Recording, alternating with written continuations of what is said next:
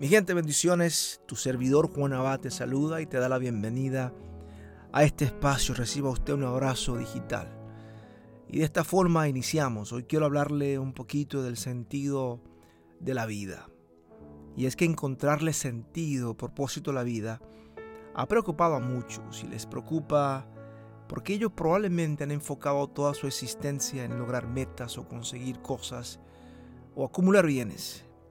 Esta búsqueda se le puede complicar a cualquier ser humano que pone toda su energía en sí mismo. Y, quiero que usted entienda que enfocarse en uno mismo nunca nos revelará el propósito de nuestra existencia. La razón, usted no es su propio autor, usted no se creó a usted mismo.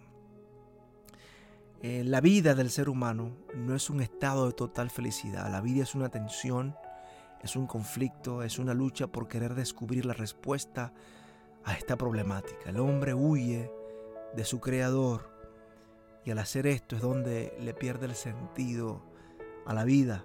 Nosotros, seres humanos, probablemente en algún momento nos da una, una nostalgia, un anhelo de algo que está un poquito más allá de lo que este mundo puede ofrecernos.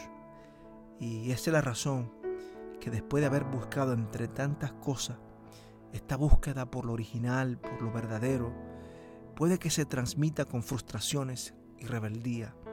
En algunos casos extremos eh, hay gente que ha llegado al suicidio y esa fuerza y esa energía que el ser humano invierte en el alcohol, en las drogas, en el sexo ilícito, se debe a que su ser está reflejando la necesidad de algo puro, algo verdadero y algo pleno. Yo siempre le digo a, las personas que nadie puede vaciar el océano con una botella de agua y tampoco puede llenarlo. De igual forma, ese ser suyo ah, no fue diseñado para llenarse con cosas. Y aunque usted ha tratado de llenarlo con cosas, Él está gritando, me está dando lo equivocado. Tengo hambre y sed de plenitud. Usted, tiene eternidad por dentro. La búsqueda por la verdad, por lo eterno, no se consigue con expresiones parciales sobre la realidad.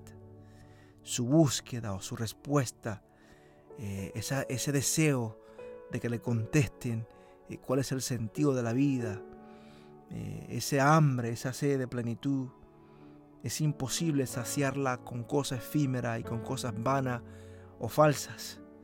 Se requiere de algo eterno para saciar un espíritu que es eterno. Dios te ofrece saciar la sed que usted tiene. El doctor Víctor Francois eh, lo escribió, lo expresó de la siguiente forma. El preocuparse por hallarle el sentido a la existencia es una realidad primaria es la característica más original del ser humano. Yo quiero que usted entienda lo siguiente. Dios nos creó con un propósito. No somos una casualidad, porque por medio de Él fueron creadas todas las cosas en el cielo y en la tierra, visibles o invisibles. Todas las cosas han sido creadas por Él y para Él.